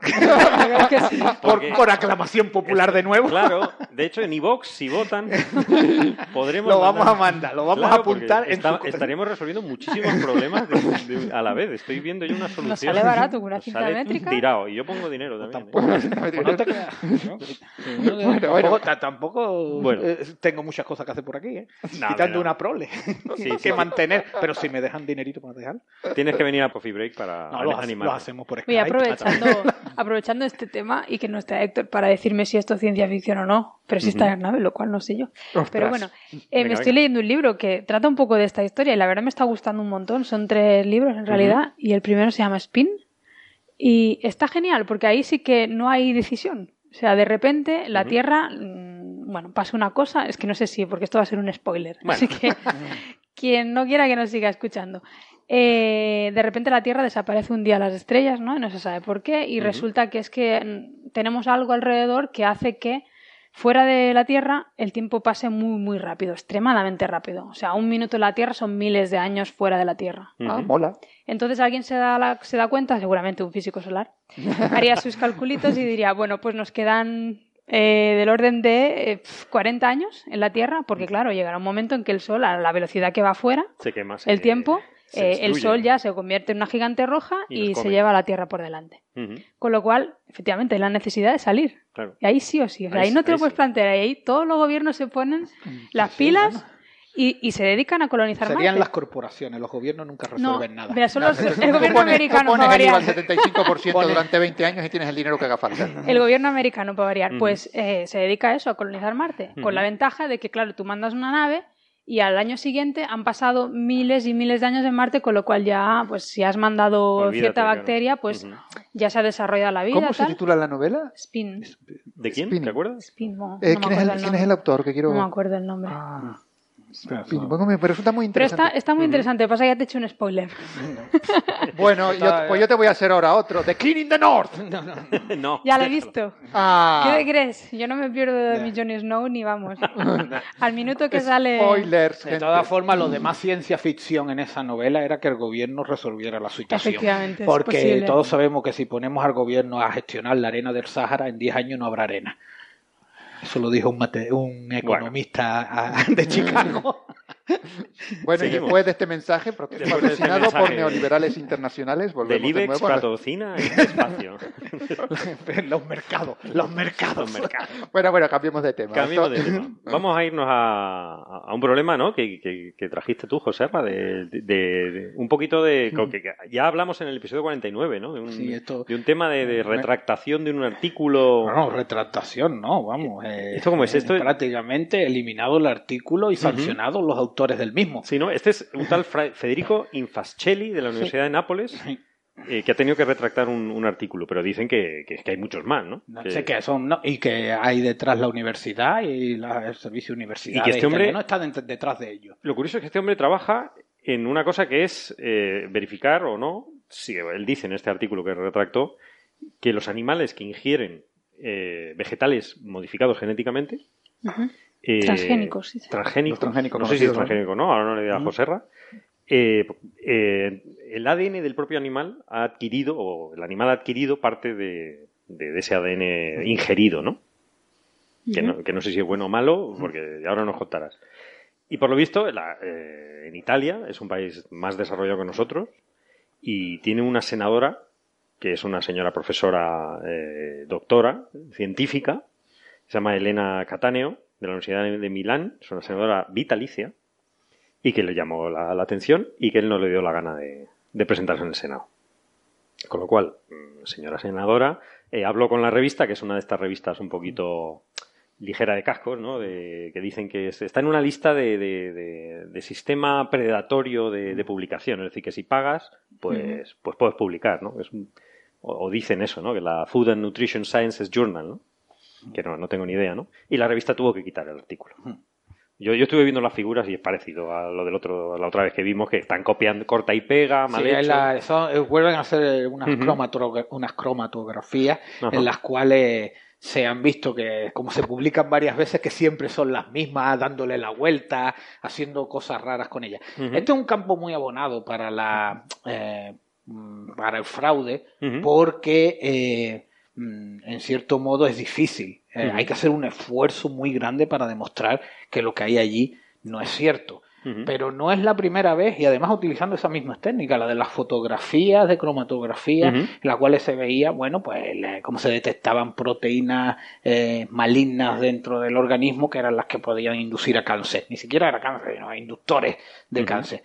Eh, yo lo que vengo a decir con todo esto, lo que me ha llamado mucho la atención, es cómo eh, a veces los científicos nos dejamos llevar por el clamor de las redes sociales. Y en las redes sociales, pues obviamente domina ese mensaje de que los organismos modificados genéticamente son eh, perniciosos para la salud y supongo que eso hace que la gente entre en ese tipo de investigación con unos objetivos muy marcados. Espera un momento, yo que no, no, estoy puesto en este tema. Eh, ¿Hay alguna demostración científica que sean buenos o malos o no, hay ninguna? Ninguna. Todas las que hay son muy leves. Eh, llega al nivel de las de las radiaciones electromagnéticas. Todo queda ahí difuso, no hay unas buenas bases de datos detrás, no están demostrados y en principio lo que eh, van persiguiendo en cierto modo es denigrar una tecnología que sí tiene mucho potencial útil para la humanidad. Por ejemplo, ya hay grandes eh, investigadores detrás de esto de los organismos modificados genéticamente, en donde podemos modificar los vegetales para que tengan determinados tipos de nutrientes deficitarios en regiones del país. Por ejemplo, la vitamina A en Asia en el, en el arroz que podría librar de la ceguera, que parece muy relacionada con la ceguera, a multitud de, a la gente, ¿no? Que consume este tipo de arroz con vitamina suplementado con vitamina A. Eh, em, pero, claro, después detrás hay un campo también de batalla en las redes sociales y las redes sociales mm. se han convertido en capaces de modificar eh, yo creo que incluso actitudes de gobierno. Eh, es más, hay, eh, vamos, ¿y por qué? Hay partidos políticos que creen que detrás de cada tuit hay un voto. Por eso se llevan los chascos cuando hay las elecciones. Mm, o sea, si hay partidos políticos que se creen que las redes sociales es el órgano de difusión de las ideas y que los tweets representan a la mayoría, yo por ejemplo no tengo Twitter, imagínense, a mí no me representa por lo menos, eh, hace que los investigadores tiremos por esto.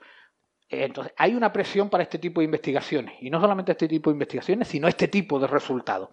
Y esto viene a colación también de que en los años 70 Jimmy Carter dijo que la energía eólica y la energía solar eran las energías del futuro y eran las energías que había que investigar y las energías que había que invertir. Han pasado 50 años, siguen siendo las energías del futuro y hemos estado fomentando, financiando unos tipos de energía, no pues se han hecho avances, no se han hecho avances, pero se ha orientado la creatividad.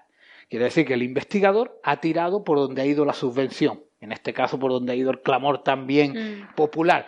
Entonces eh, corremos muchos riesgos dejándonos mm. llevar y los gobiernos hoy en día se dejan llevar por este tipo de clamores. De forma, estamos hablando de transgénicos. Sí, estamos. No, de hibridación, como No, no, no, transgénicos donde modificamos genética, metemos un cacho de genoma en otro. Pero bueno, Parece sencillo, no lo es, pero, pero, le han cogido el truco. la idea es la misma, o sea, yo, vamos, igual digo una burrada, pero la idea es eh, también antes se mezclaban especies para tener algo que, que durase más. Que tenían poca viabilidad. De hecho, la mayoría de los productos que tenemos, eh, de, por ejemplo, de cereales, la gente cree, los que hacen agricultura ecológica creen que ese maíz, ese trigo, esos cereales son naturales. Eso vienen de experimentos de los años 50, donde se radiaban los granos la mayoría moría hasta que salía uno deformado, el deformado el que era muy gordo, el que era muy gordo. Eso, la mayoría de los productos, sobre todo de los cereales, devienen de este tipo de experimentos que se hacían, obviamente, donde, como no, en Estados Unidos.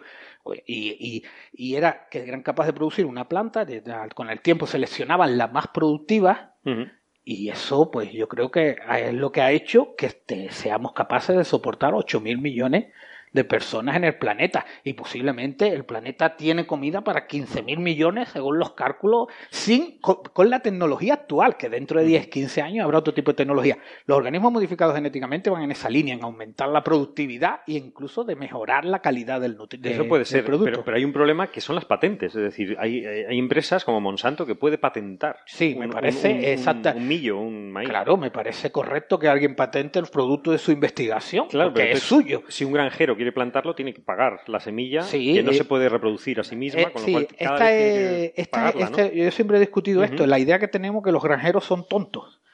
Si el granjero cuando le compra a Monsanto tiene más producción, le comprará a Monsanto. Si no tiene más producción, seguirá con sus millitos no Mm. modificados Pero no po- genéticamente. pero a lo mejor no puede. Porque Sí. Mons- los- lo- el terreno de al lado sí tendrá Monsanto y esas semillas polinizan tu, ma- tu millo y se convierte en transgénico. Esos casos se han dado con, con el millo y, y se ha visto que ha sido capaz de incorporarse en los... No es tanto, en este caso no tanto con la producción, sino con la capacidad de resistir a herbicidas. Ah, claro. Eh, con la, eh, se ha hecho, pues, por ejemplo, se ha Ujú. hecho millo capaz de, resistir al glifosato. Eso hace que aumente de forma dramática tus posibilidades de, de- de producción. Pero que eh, es cierto que se dan ese tipo de problemas, sí, pero también ese tipo de problemas se tienen solución. Eh, Lo que no podemos hacer es eh, criminalizar una tecnología. Es como si ahora criminalizáramos pues el arado y hubiera una tradición milenaria de que allí había que arar la tierra a, a machetazos allí. Y, y el arado no, el arado es una tecnología que, que hará que haya mucha gente, haya guerra, haya todas formas- pelea y sobre todo que no Lo salgan que pasa es que para la mayoría de la gente estas son tecnologías que no están a su alcance y no las entienden. Entonces yo veo que eso de alguna manera siempre produce miedo en la gente. Entonces tú le dices, eh, eso, eh, te he mejorado este tomate con esta técnica de co- cortarle un trozo de ADN, meterle el de un pimiento y tal. Eh, la gente eso no lo entiende y entonces lo ve mal, se- le da como Mm. No, cierto pero es peor miedo, que ¿no? eso, porque es es, lo que, que le metes de dice- otra especie, le metes de un, Sí, de le un está metiendo virus, proteínas de otra especie. Sí, de otra especie. proteínas de un virus se lo metes al No, maíz. y de un, pe- y de un Lo que- pez, lo que quiero y decir de- es que de para- un pez dentro de un vegetal para producir Sí. cierta resistencia a mosquitos. Pero mi, a- mi pregunta es, ¿cuántos años hacen falta para saber si eso es tóxico o no para un ser humano? Pues por ejemplo, la soja, el 90% de la soja que se consume en el planeta es transgénica. Vale. Y el, y Eh, el eh, maíz, pero- o sea, pero- el, el trigo, supongo. Sí, ¿no? y- pero es que, la, es que la producción es brutal, Ajá. las diferencias que tiene. Claro. Y aquí nos puede parecer, en Occidente, nos puede parecer que consumir productos con origen orgánico, que no tienen nada de orgánico, pero bueno, que tienen un proceso locales, pues es una buena opción. Además, saben mejor. Saben mejor también porque vienen de más cerca. Si tú traes eh, una fruta de la otra punta de Asia, lo normal que ese periodo pierda características organolépticas. Y lo que está cerca sabe mejor. Nuestro, claro. nuestro plátano sabe mejor que si lo traemos una banana de, de otra punta Y, del y es mundo. más ecológico porque has Eh, poluido pues, menos. hacemos una cosa, pero ahí eh, tal la situación que hay en el planeta eh, hace que sean necesarios este tipo de procedimientos para la producción de, de materia orgánica de consumo y me parece que no estamos actuando con la suficiente ética cuando nos ponemos en contra de estas cosas, Entonces- como se han puesto en contra de los transgénicos, sabiendo que la vitamina A es fundamental para evitar la ceguera.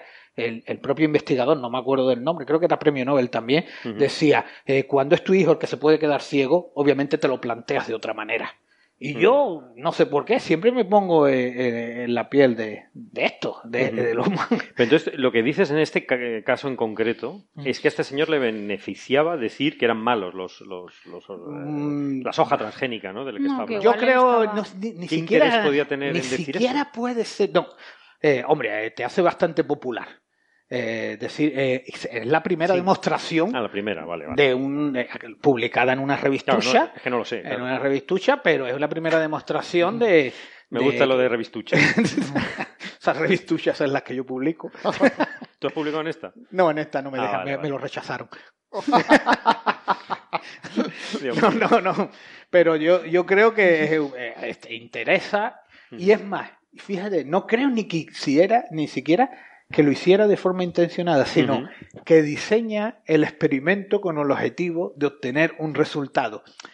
Y claro, en este tipo de técnicas y metodologías eh, puedes orientar bastante bien los datos y al final te sale algo que sabes que cuando usa otras metodologías, otro diseño del experimento más exquisito, eh, no te va a salir así. Por eso, eh, la primera clase que yo doy siempre es eh, que en el diseño del experimento es la base de cualquier demostración científica. La mayoría de muchas de las demostraciones que existen, sobre todo en el campo de la ecología y en, en otros campos de ecología, no resisten un buen diseño experimental. Y supongo que en otros sitios igual. Solamente lo que pasa es que podemos oscurecer con complicadas ecuaciones diferenciales para que tarde uno bastante en descubrirlo. Pero eh, ciertamente el diseño experimental es la base. Y esto no es tanto, yo creo, que él hubiera ido con intención de engañar, sino con un mal diseño experimental. ¿Tú, crees efectivamente que en este caso él ha querido engañar? No, yo creo que ha sido un mal diseño experimental. Mal diseño experimental. Y como la revista, pues los referees no han tenido a lo mejor el cuidado de verificar unos resultados, sobre todo tan importantes.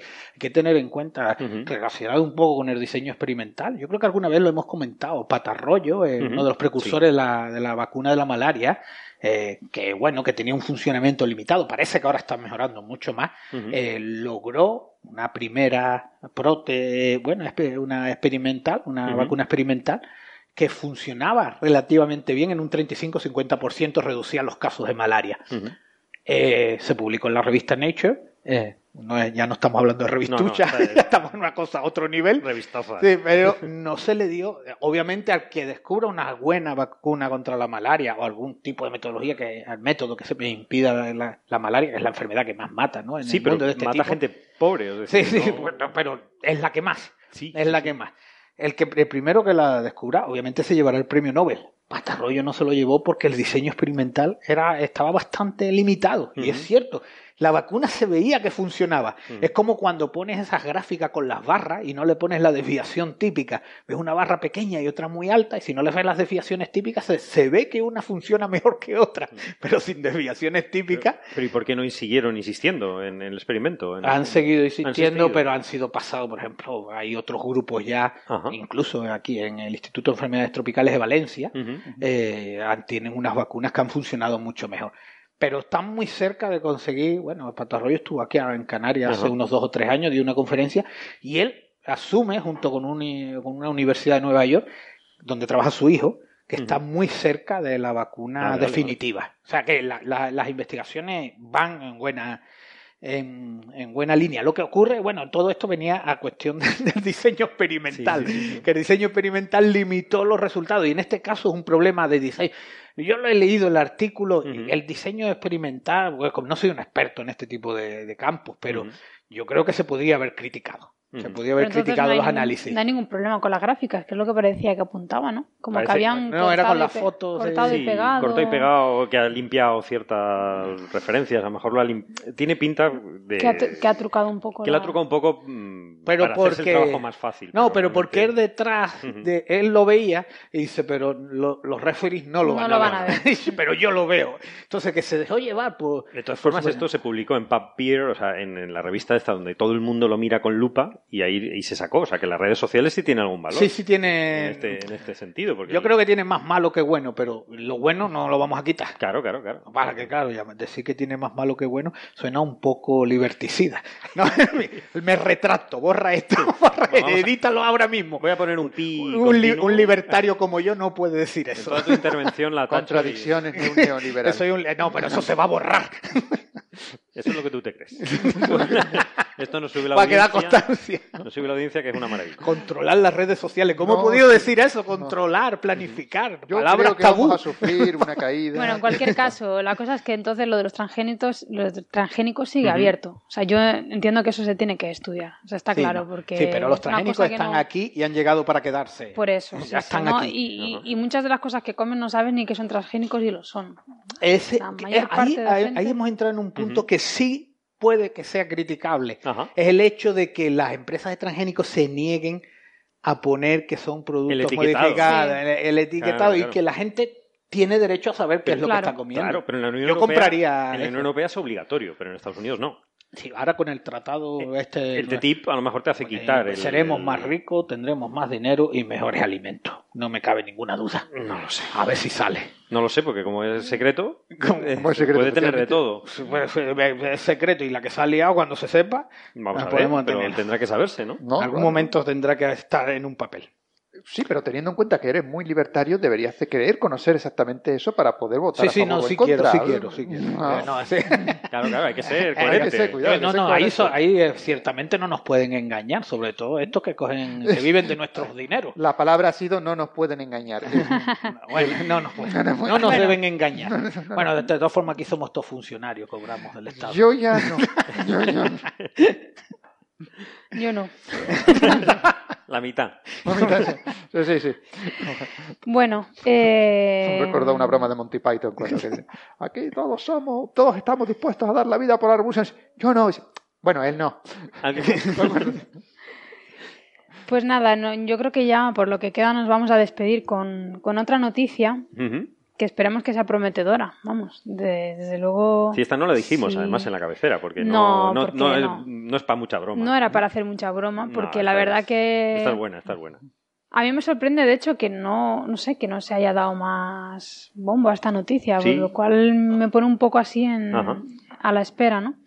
La cosa es que han, afirman, Ujú. eh, un agente, ahora exactamente, no sé de qué sitio, no sé si tú, Carlos, lo sabes, Ahora eh, afirman que, mm, que tienen indicios de poder mm, construir, no sé si es la palabra adecuada, una vacuna universal para, para curar cualquier tipo de cáncer, básicamente.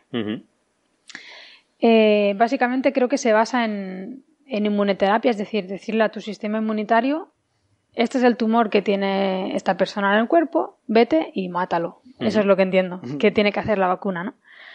Eh, ¿Cómo lo hace? Pues exactamente ya no lo podrás contar tú, porque es básicamente le meten algún tipo de ARN a, el- a nuestras células de- del sistema inmunitario, con lo cual le estás diciendo qué tipo de tumor tienen que buscar y cuando lo encuentren, pues lo matan.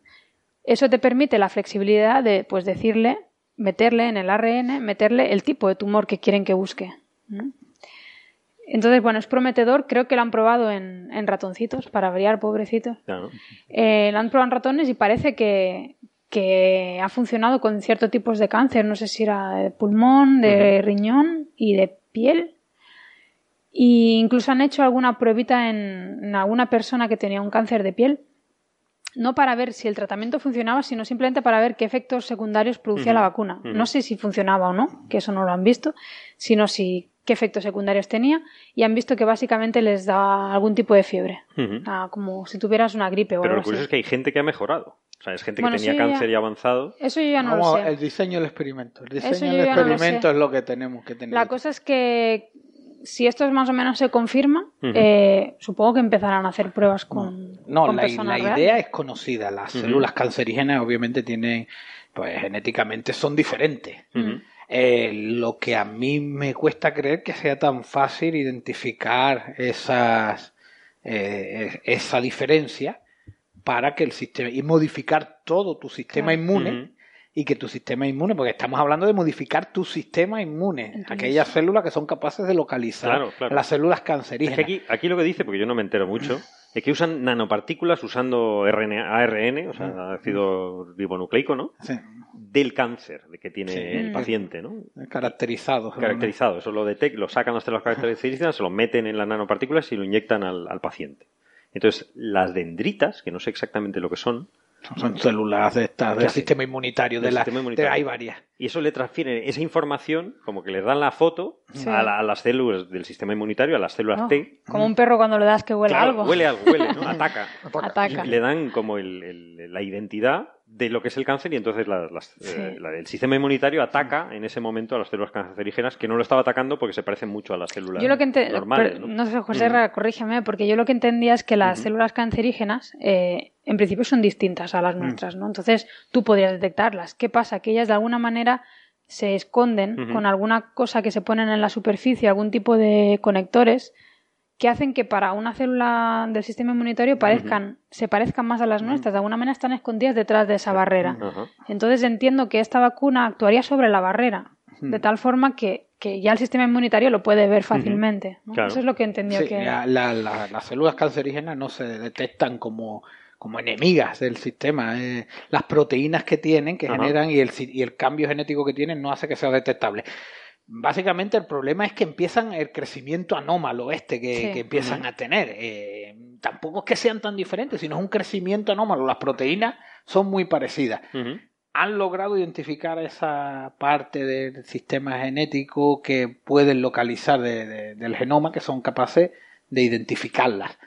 Pero es que a mí, con los cánceres, es que hablamos de una gran variedad de distintos tipos de, de, de, efectos, de, de, este tipo de defectos. A lo largo de la vida se supone que todos sufrimos un montón de tumores y cánceres que el propio sistema inmune los es capaz de depurar. Solamente en casos muy particulares, y claro, ahora que la población es capaz de llegar a 90 años de vida, pues eh, el sistema inmune pues tiene más flaqueza ya cuando tiene más años.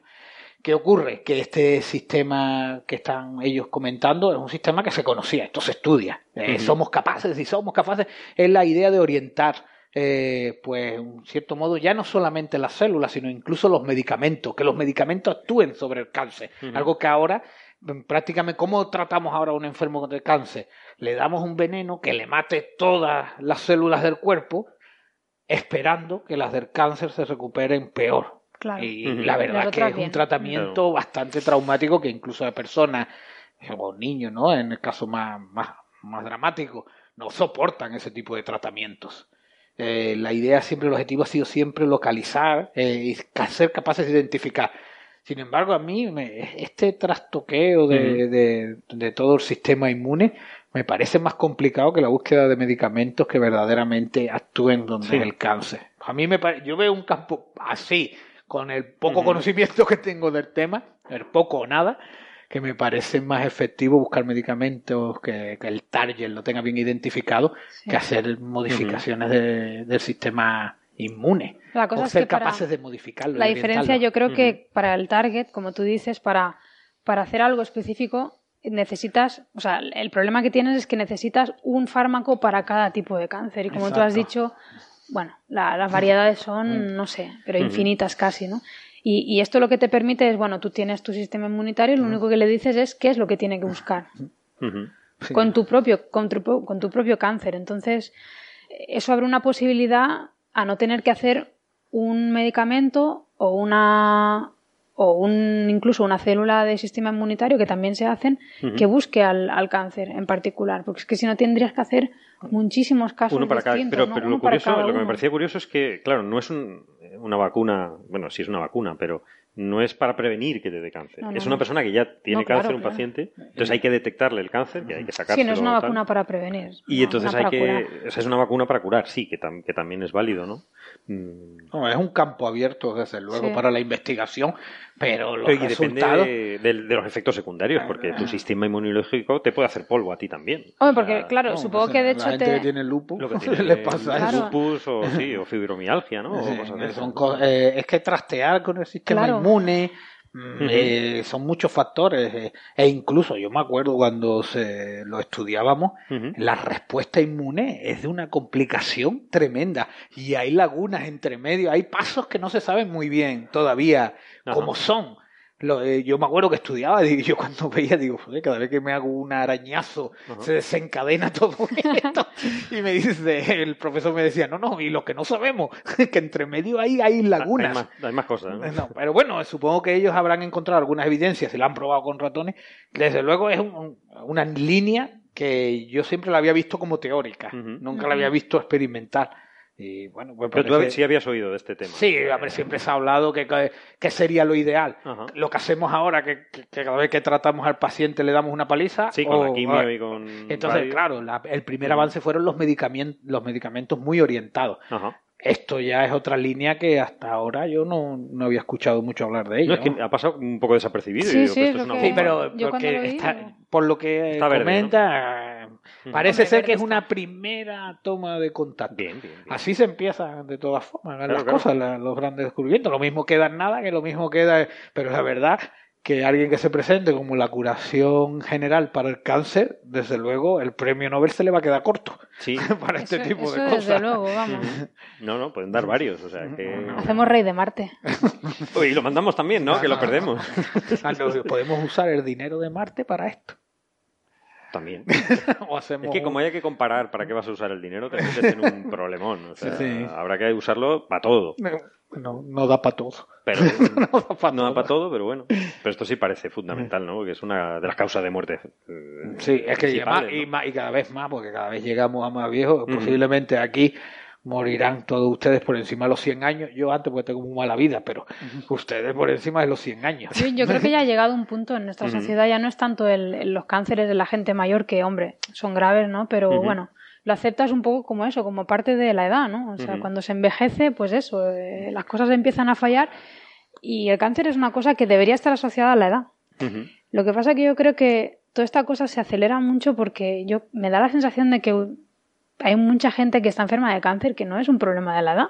Hombre, y yo no sé por qué se genera. Hay gente muy joven. Hay gente muy joven claro, y eh, y, no, y- no son y no son cosas puntuales, o sea, es bastante común. No, hombre, no, pero el, el gran incremento de los cánceres Sí, sí, es, sí. es relacionado Eso a la edad. eso sí, pero, pero no- siempre no- ha habido cáncer y, y, niños muy pequeños con cáncer. Sí, sí. Son una anomalía que le cuesta mucho a los médicos entender, ¿no? Es, ¿Cómo ha podido pasar esto? Pues, bueno, Sí, pues pero por la- yo, vamos, en, en- en mujeres, cáncer de mama, o sea, una persona con 30 años tiene un riesgo muy elevado ya. O sea, yo conozco mucha gente entre 30 y 40 años que han padecido cáncer de mama y eso yo, yo creo que no es una cosa de la edad.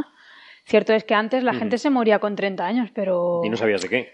Y resulta que podía ser Pero cáncer, a no mí sé. me da la sensación de que el cáncer ya no es una cosa tan asociada a la edad y que posiblemente hayan otros factores, no sé cuáles, pero no sé si el ritmo de vida que tenemos, el tipo de cosas que no sé, muchísimas cosas y Lo que comemos.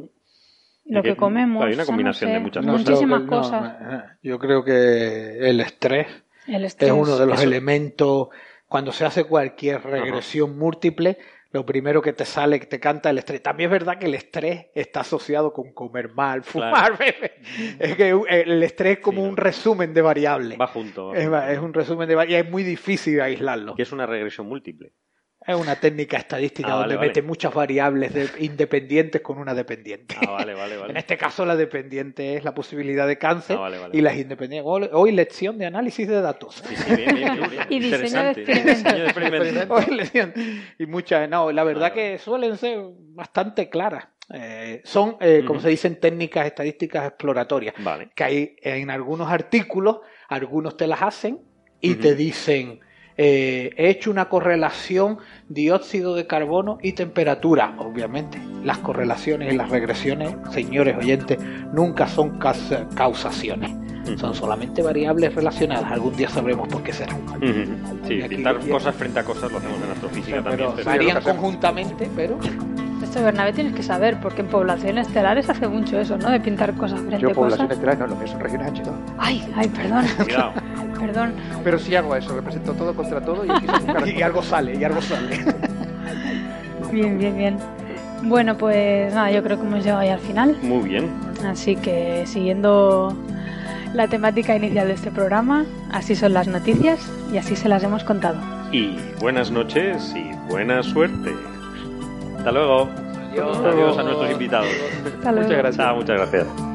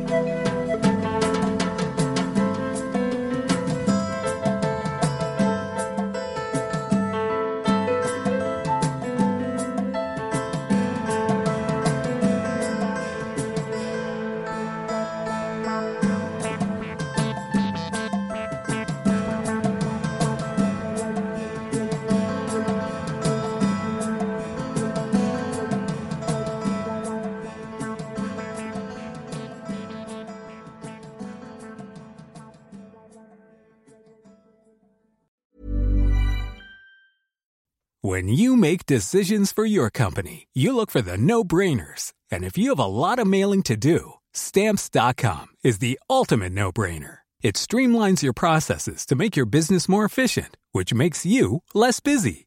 Mail checks, invoices, legal documents, and everything you need to keep your business running with stamps.com. Seamlessly connect with every major marketplace and shopping cart. Schedule package pickups and see your cheapest and fastest shipping options from different carriers with rates up to 89% off USPS and UPS rates. And with the stamps.com mobile app, you can take care of mailing and shipping wherever you are. Make the same no-brainer decision as over 1 million other businesses with stamps.com. Sign up with code program for a 4-week trial plus free postage and a free digital scale. No long-term commitments or contracts. That's stamps.com. Code program.